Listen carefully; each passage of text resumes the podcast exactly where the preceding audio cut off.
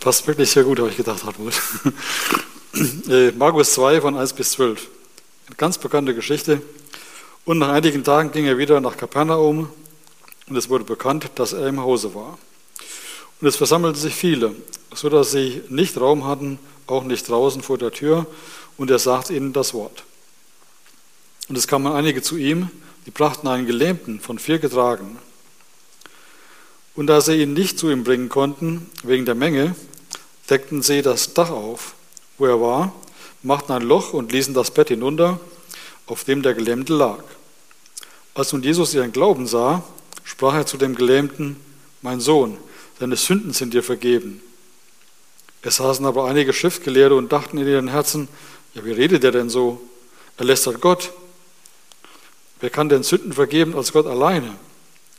Und Jesus erkannte sogleich in seinem Geist, dass, er, dass sie so bei sich dachten. Und er sprach zu ihnen, was denkt ihr solches in euren Herzen? Was ist leichter, zu dem Gelähmten zu sagen, dir sind deine Sünden vergeben, oder zu sagen, steh auf, nimm dein Bett und geh umher? Womit ihr aber wisst, dass der Menschensohn Vollmacht hat, Sünden zu vergeben auf Erden, sprach er zu dem Gelähmten, ich sage dir, steh auf, nimm dein Bett und geh heim. Und er stand auf, nahm sein Bett und alsbald ging er hinaus vor aller Augen, so dass sie sich alle entsetzten vor Gott und priesen, äh, entsetzten und priesen Gott und sprachen, wir, wir haben so etwas noch nie gesehen. So hat man jetzt, bitte.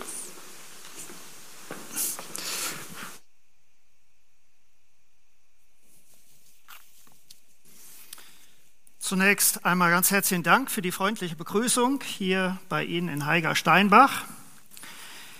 Wir haben Ihnen die Festschrift mitgebracht, 125 Jahre Diakonie Bethanien, und ein Schwerpunkt darin sind Tagespflegen. Also wenn Sie da noch mal was näher wissen möchten, nehmen Sie sich eine mit. Ich habe auch noch welche im Auto, falls sie nicht reichen.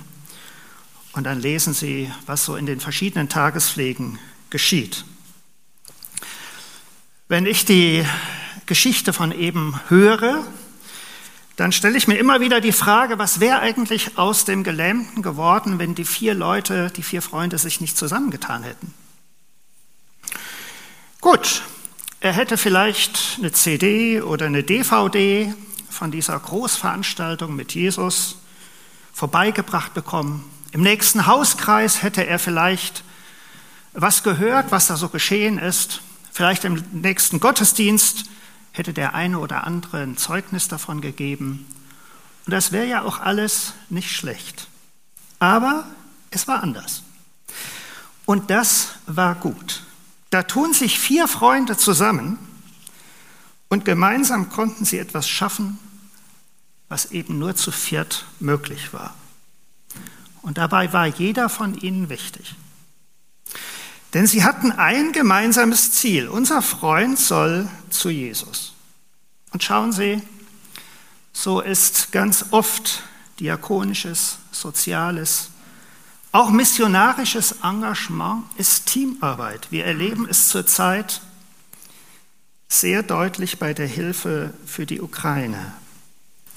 Und ich wünsche Ihnen, dass dieser Gottesdienst bewirkt, dass jeder über seine eigene Grenze mal hinausschaut und entdeckt, was wir gemeinsam als Gemeinde schaffen können mit Gottes Hilfe.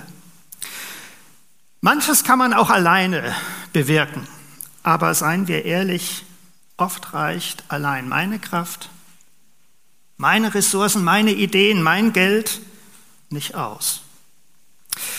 Der Predigtext ist ein Text aus dem Alten Testament und das sind so schöne Verse, ein so tolles Bild. Er ist überschrieben mit den Worten der Fluss, der aus dem Tempel kommt.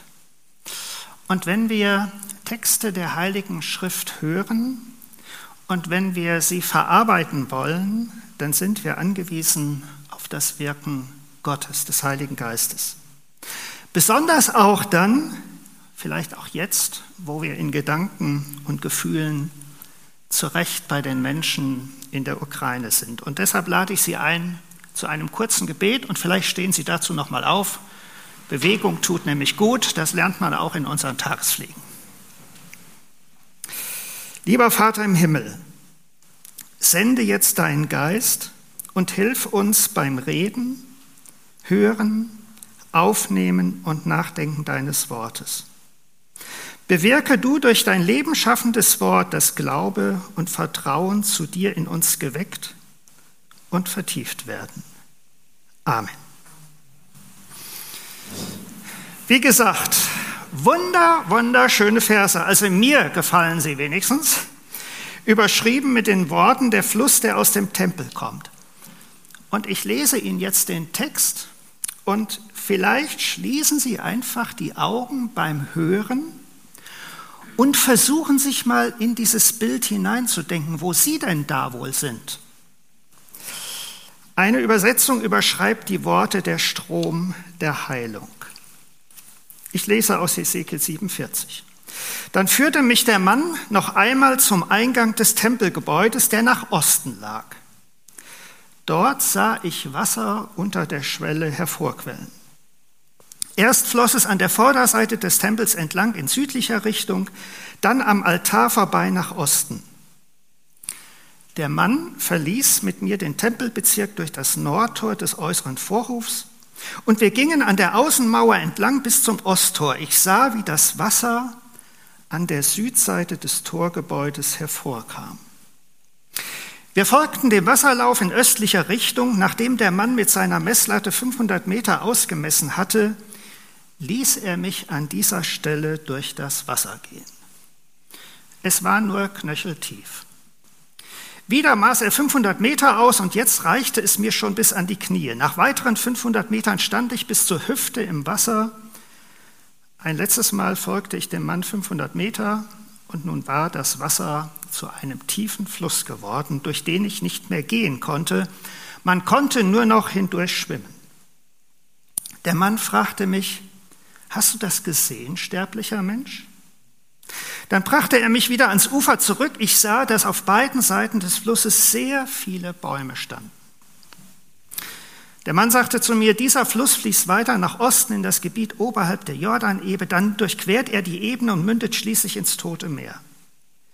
Dort verwandelt er das Salzwasser in gesundes Süßwasser. Wohin der Fluss kommt, da wird es bald wieder Tiere in großer Zahl und viele Fische geben. Ja, durch ihn wird das Wasser des Toten Meeres gesund, so dass es darin von Tieren wimmelt. Am Ufer des Meeres leben dann Fischer von Engedi bis in Iglayim, breiten sie ihre Netze zum Trocknen aus. Fische aller Art wird es wieder dort geben, so zahlreich wie im Mittelmeer. Nur in den Sümpfen und Teichen rund um das Tote Meer wird kein Süßwasser sein, aus ihnen soll auch in Zukunft Salz gewonnen werden. An beiden Ufern des Flusses wachsen alle Arten von Obstbäumen, alle Arten von Obstbäumen. Ihre Blätter verwelken nie und sie tragen für immer reiche Frucht. Denn der Fluss, der ihren Wurzeln Wasser gibt, kommt aus dem Heiligtum. Monat für Monat bringen sie neue, wohlschmeckende Früchte hervor und ihre Blätter heilen die Menschen von ihren Krankheiten. Ja, das ist mal ein Text. Das ist ein Bild. Ein wunderschönes, ein beeindruckendes, ein Bild, was mich total fasziniert. Aber mich begeistert daran nicht in erster Linie die zwölffache Ernte. Stellen Sie sich das mal vor. Wäre das nicht eine fantastische Vorstellung? Und das in der Wüste? Ich kenne mich ja hier nicht so gut aus, aber ich behaupte einfach mal, dass in der fruchtbarsten Ecke Heiger Steinbachs und auch beim besten Gärtner die Bäume und Sträucher vermutlich nur einmal Früchte tragen. Wäre das nicht toll, wenn es wenigstens dreimal pro Jahr Ihre Lieblingsfrucht gäbe? Und zwar frisch und nicht künstlich irgendwo gezüchtet und über Tausende von Kilometern importiert. Mich begeistert nicht in erster Linie die Vielzahl Sorten Fisch.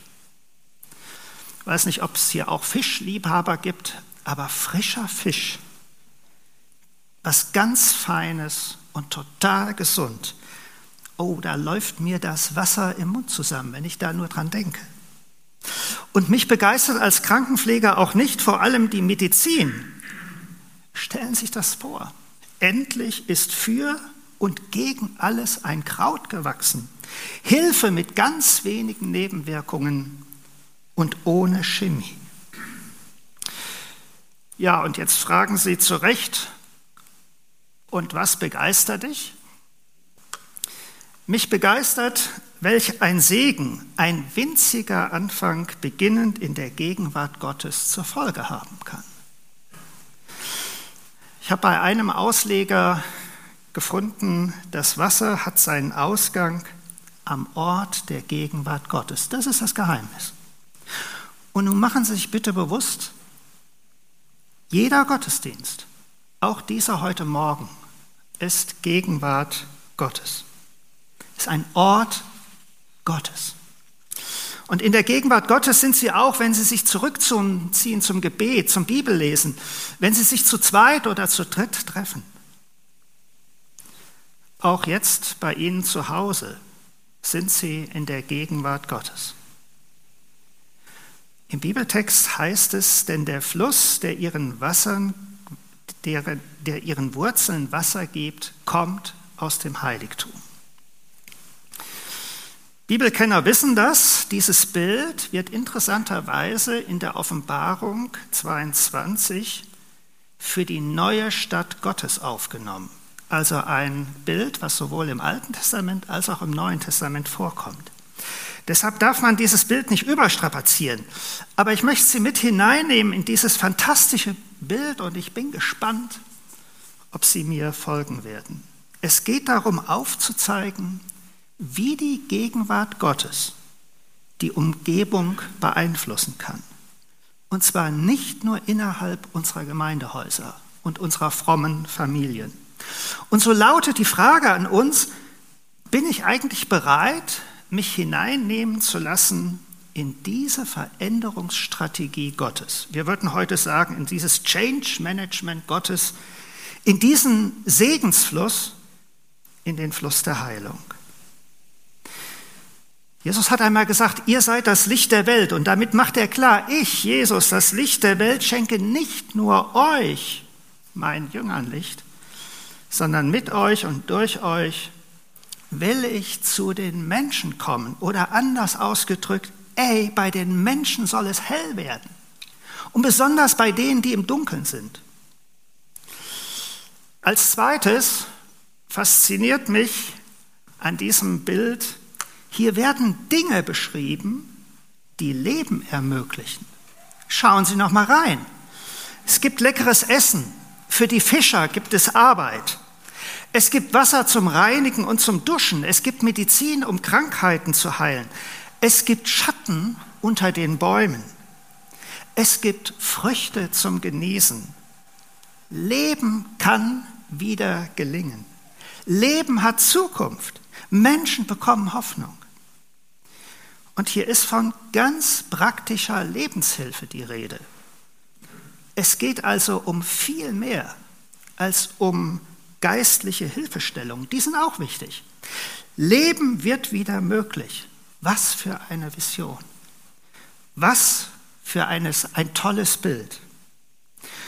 Und so behaupte ich, der Schöpfer und Liebhaber des Menschen, Gott, will, dass das Leben von uns Menschen gelingt. Jesus hat das selbst gesagt, ich bin gekommen, damit sie das Leben haben und volle Genüge. Leben gefüllt mit Sinn und Ewigkeit. Leben gefüllt mit Versöhnung und Hoffnung. Leben gefüllt mit Freude und Zufriedenheit. Leben gefüllt mit Dankbarkeit und Lob. Ich habe mal so ein bisschen in, im, ja, im Internet geguckt und habe mal Bilder von der Wüste entdeckt. Da kann man dieses Bild finden und auch dieses. Und da sieht man, wenn so ein bisschen Wasser dazu kommt, dann verändert sich äh, die Gegend. Ähm, und hier ist eine Oase, Sie kennen das. Da könnte man fast Urlaub machen. Aber jetzt ist ja Folgendes, die Wüste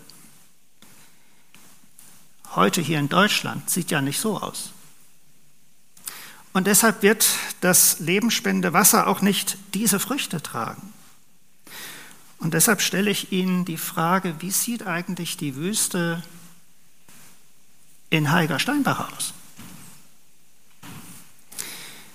Wie sieht eigentlich Ihre und meine Wüste aus? Und was wäre hier in Heiger-Steinbach das Wasser und bei Ihnen? Und wie sähen eigentlich hier die Früchte aus? Und da möchte ich das Bild von Hesekiel wörtlich nehmen. Wir müssen in die Gegenwart Gottes, um herauszufinden, was von ihm her dran ist. Und deshalb schauen wir uns den Bibeltext kurz an. Diese Vision von dem Rinnsal, das aus dem Tempel fließt und später dann auch zu einem Strom wird, bildet den Schluss einer langen Tempelvision. Die beginnt in Kapitel 40. Der Hesekiel war mit seinem Volk in der Gefangenschaft in Babylon, weit weg. Dunkelheit, absolute Wüste. Und hier, weit weg von dem allen, wird der Prophet in einer Vision von einem Mann durch den Tempel in Jerusalem geführt. Alles am Tempel wird exakt vermessen. Hesekiel bekommt alles genau erklärt. Und der Mann oder der Engel in der Vision beginnt und beendet seine Tempelführung am äußeren Osttor. Und da heißt es, dort sah ich Wasser unter der Schwelle hervorquellen. Stellen Sie sich vor, Sie kommen gleich nach Hause, ne? und da kommt Wasser unter der Schwelle hervor. Ich glaube, dann werden Sie ganz schnell nervös. Hier ist es was anderes. Gleichmäßig und ruhig läuft es aus Gottes Heiligtum. Und es wird beschrieben, wie das Wasser am Brandopferaltar vorbeiläuft zum Osttor. Und jetzt kommt's. Hier sieht Hesekiel, wie Gottes Wasser in die Welt fließt. Ey, das Wasser bewässert nicht nur den Tempelgarten, damit da die Früchte alle schön wachsen und die Bäume so herrlich sind. Nein, das Wasser verlässt den Tempelbezirk. Und für mich bedeutet das, übertragen, Gottes Gnade und Barmherzigkeit, sein Lieb, seine Liebe und sein Segen ist so überfließend, sie verlässt den heiligen Ort der Gegenwart. Gottes Gnade, Barmherzigkeit, seine Liebe, sein Segen verlassen den heiligen Ort und verströmen sich in die Welt. Und dann holt der Mann sein Metermaß heraus. Er misst 100 Ellen. Das entspricht etwa 500 Meter. Und dann bittet Herr Hesekiel ins Wasser zu gehen. Es ist nur knöcheltief, gibt der Prophet zu Protokoll, und dann geht er immer 500 Meter weiter. Sie können das zum Beispiel wunderschön an der Nordsee auch mal nachvollziehen, wie das ist. Man geht weiter und das Wasser steigt immer mehr. Und in 2000 Meter Entfernung vom Tempel ruft er du, ich kann hier nicht mehr stehen. Hier kann man nur noch schwimmen. Und dann stellt der Gottesbote dem Hesekiel eine interessante Frage. Da fragt er ihn, Hammer, hast du das eigentlich gesehen? Und jetzt macht Hesekiel die Augen auf und schaut sich um und sieht Bäume aller Art. Die Landschaft ist grün. Und ich frage Sie, wann haben Sie das das letzte Mal erlebt? dass Gott ihnen die Augen öffnet und sie plötzlich Dinge sehen, die haben sie vorher gar nicht entdeckt. Die haben sie gar nicht wahrgenommen. Das sind heilige Momente. Und Hesekiels Führer erklärt, du mal, das ist noch gar nicht alles, was du jetzt hier erlebst. Dieser Fluss fließt weiter. Der fließt nach Osten bis ins Tote Meer. Und jetzt kommt was, was man sich gar nicht denken kann. Dort verwandelt er das Salzwasser in gesundes Süßwasser. Dieser Fluss bringt Leben, wo der Tod regiert. Im Toten Meer wird es wimmeln von Fischen verschiedenster Art. Und am Ufer stehen Fischer und breiten ihre Netze aus. Die Bäume an beiden Ufern des Sees haben das ganze Jahr grüne Blätter. Zwölfmal im Jahr kann man ernten. Und dann steht da ausdrücklich, diese Früchte sind schmackhaft und ihre Blätter dienen als Heilmittel. Ich ziehe das Fazit. Das Wasser, das hier fließt, kommt direkt von Gott. Es spendet Leben und verändert Leben. Ja, es bringt Hoffnung. Und ich möchte Sie in drei kurze Gedanken mit hineinnehmen, die dieser Text, dieses Bild bei mir ausgelöst hat. Das erste ist die Frage, wo ist eigentlich heute so ein Tempel? Wo fließt eigentlich heute Gottes lebendiges Wasser? Bin ja kein Theologe und deshalb ähm, gucke ich schon mal in unterschiedlichen äh, Bibeln, wie Bibelabschnitte überschrieben sind. Das sind ja schon immer Auslegungen, das steht ja nicht im Urtext drin, muss man wissen. Und in der Elberfelder Bibel, äh, da steht als Überschrift Vision vom zukünftigen Tempel. Ist das ein Bild für christliche Gemeinden? Ist das ein Bild für Gottesdienste, dieser zukünftige Tempel? Oder ist das ein Bild für Christen? Ist das ein Bild für Ihre Gemeinde hier in Heiger-Steinbach? Das Wasser aus dem Tempel ist Gottes Wasser. Das kann man nicht selber produzieren. Und in ähnlichen Bibelstellen im Alten Testament wird klar, dass mit dem Wasser Gottes Geist gemeint ist. Dieser bekannte Vers aus Jesaja 44, da heißt es: Ich will Wasser gießen auf das Durstige und Ströme auf das Dürre. Ich will meinen Geist auf deine Kinder gießen und meinen Segen auf deine Nachkommen, dass sie wachsen sollen wie Weiden an Wasserbächen. Wie schon erwähnt, finden wir in Offenbarung 22 das gleiche Bild, eine korrespondierende Vision. Und wenn Sie das mal nachlesen, dort sieht Johannes lebendiges Wasser unter dem Thron Gottes und des Lammes hervorfließen. Und auch dort bildet das Wasser einen Strom, Bäume blühen an beiden Seiten und sie tragen Blätter und da heißt es in der Offenbarung von denen, die Heiden gesund werden.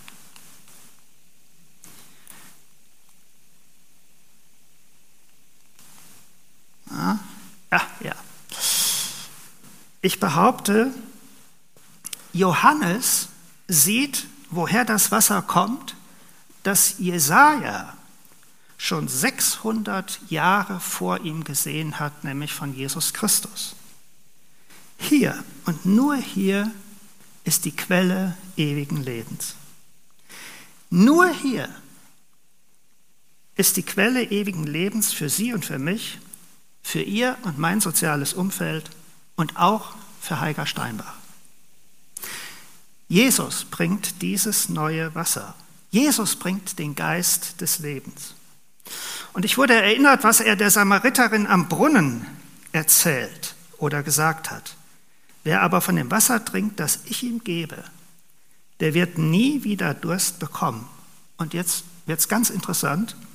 Dieses Wasser wird in ihm zu einer Quelle, die bis ins ewige Leben hineinfließt. Da kann man mal drüber nachdenken. Und Luther übersetzt eine Aussage Jesu am Laubhüttenfest so, wer an mich glaubt, wie die Schrift sagt, von dessen Leib werden Ströme lebendigen Wassers fließen. Ich ergänze Ströme, die das Leben, die Heil bringen. Und nun schaue ich mich an und frage, ja, fließen eigentlich von mir Ströme lebendigen Wassers? Ich stelle die Frage mal anders und damit wird sie vielleicht ein bisschen leichter und die ist nicht politisch gemeint. Wird es eigentlich um mich herum grün? Wird Leben sichtbar, wo ich auftauche? Können Menschen in meiner Gegenwart aufatmen? Trage ich bei zu Frieden und Versöhnung? Ich wünsche Heiger, dass von ihrer Gemeinde aus solch lebensspendendes Wasser in ihre Stadt fließt, genauso wie von anderen Gemeinden und Kirchen. Und vielleicht gibt es in Ihrer Gemeinde Personen, die in und außerhalb der Gemeinde diakonisch, sozial, missionarisch tätig sind, in Vereinen, im Beruf, in ihrer Nachbarschaft. Und wir als Gemeinde dürfen genau für diese Personen beten, dass ihr Dienst dazu beiträgt, dass Menschen lebensspendendes Wasser erhalten. Ich finde das Motto unseres Bundes richtig, richtig gut. Bewegt von Gottes Liebe bauen wir lebendige Gemeinden. Sehen Sie, Gemeindearbeit, Diakonie und Mission entspringen dem Herzen Gottes. Frommer Aktivismus hilft hier nicht. Und deshalb möchte ich weiterhin bewegt und motiviert sein von Gottes Liebe. Und diese Liebe spendet sogar in der Wüste Leben. Und da denke ich mir immer, was für eine Ehre. Was für eine Ehre. Gott sagt, hör mal, du gehörst zu meinem Team. Ja, es gibt doch nichts Großartigeres, als der Schöpfer der Welt sagt zu mir, kleinem Menschen, du, ich will dich haben. Ich brauche dich. Du gehörst in mein Team. Die zweite Frage, die ich mir gestellt habe, ist, mit wie viel Wasser bin ich eigentlich zufrieden? Und da erzähle ich ein bisschen von mir. Ich springe in knöcheltiefem Wasser umher und dann habe ich den Eindruck, das ist es schon. Ich halte kleine Pfützen schon für einen See oder ein Bächlein für den Strom, den Gott mir zeigen will. Ich lebe so ein bisschen mit Jesus. Dass ich schwimme, erlebe ich selten. Und jetzt muss ich mir deutlich machen, das liegt nicht am Wasser, sondern an mir. Dass ich nicht wie Hesekiel im Wasser weitergehe, hat vielleicht seinen Grund darin, dass ich mich viel zu früh zufrieden gebe. Es mir am Ufer bequem mache, meine Füße in das Wasser da äh, äh, tunke, das ist ja auch alles so erfrischend und so schön und das ja Geplätscher und so. Mir reicht es. Aber Gott hat mehr für mich bereit. Und jetzt kommt es. Ich müsste weitergehen. Ich müsste dem Wasser folgen. Und das Dumme ist, oder das Besondere ist, das führt nicht zum Tempel, das führt in die Wüste. Die vier Freunde in unserer Lesung hätten das Wunder Jesu nicht erlebt, wenn sie nicht etwas Neues gewagt hätten. Ich weiß nicht, vielleicht waren die ja auch begeisterter Teilnehmer dieses Events mit Jesus. Ich weiß es nicht. Und jetzt ergreifen sie die Initiative, sie verlassen den Gottesdienst und gehen zu ihrem Freund. Und dann nehmen die eine Menge Ärger auf sich. Und Unkosten produzieren sie auch noch. Und Verzicht und Spott. Das war ihre Wüste. Und deshalb frage ich, mit wie viel Wasser sind wir zufrieden? Sind wir bereit, weiterzugehen? Oder begnügen wir uns mit dem, was wir erreicht haben?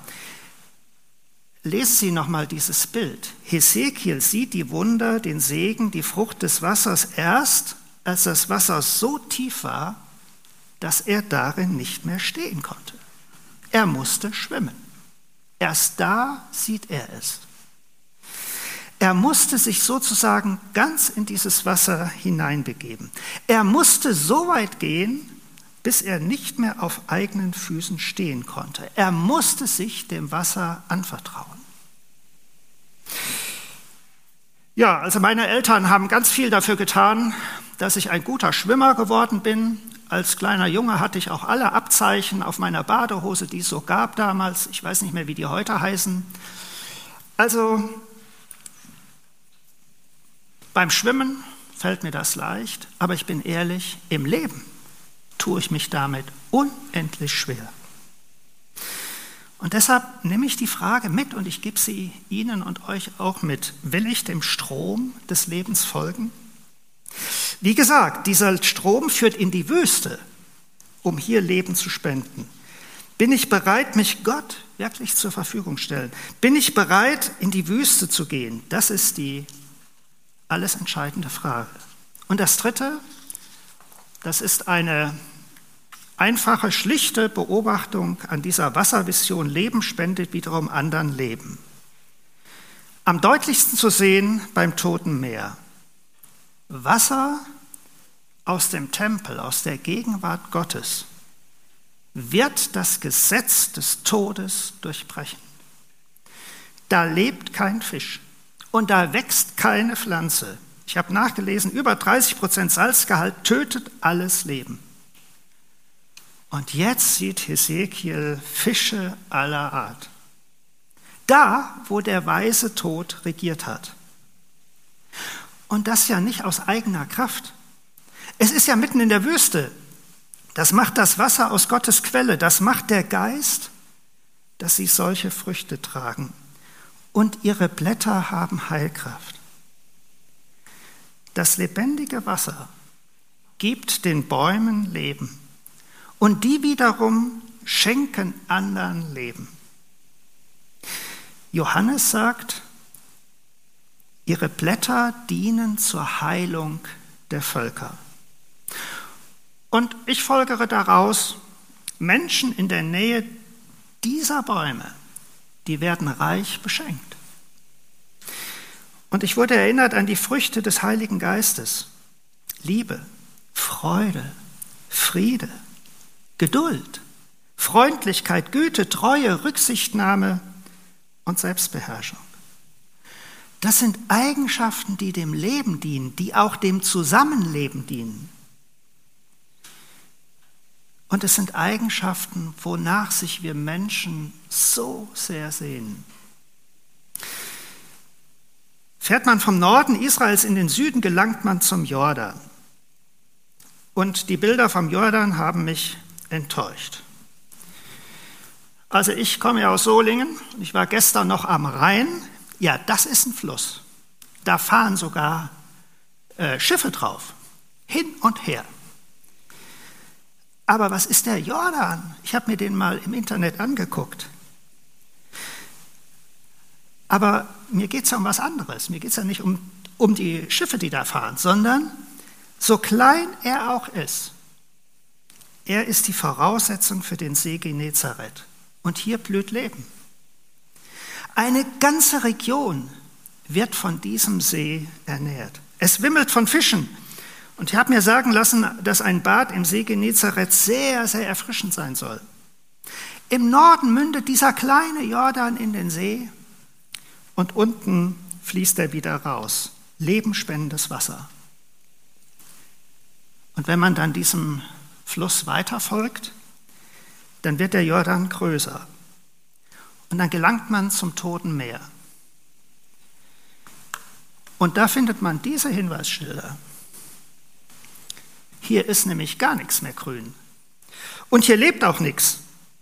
Am Ufer findet man auf Warnschildern Hinweise in ganz vielen verschiedenen Sprachen, dass man in diesem Wasser nur ganz vorsichtig auf dem Rücken schwimmen soll und dass man auf gar keinen Fall dieses Wasser trinken darf. Und dass man sich nach dem Baden gründlich duschen soll. Und da merke ich, das gleiche Wasser, das im Norden Leben spendet, schlägt hier um, versalzt und tötet. Wir wissen das. Eine Ursache dafür ist, dass das Tote Meer keinen Abfluss hat. Es bekommt lebensspendendes Wasser, aber es gibt es nicht weiter. Und so weckt dieses Bild in mir eine dreifachen, einen dreifachen Wunsch. Ich möchte immer wieder am Ort der Gegenwart Gottes sein, weil hier lebendiges Wasser entspringt. Ich wünsche mir, weiter zu wachsen. Ich möchte nicht nur planschen, da wo ich schwimmen könnte. Ich möchte mich in den Strom dieses lebendigen Wassers hineinbegeben.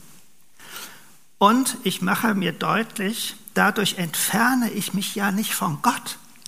Nein, Ich werde weiterhin von Gott bestens versorgt.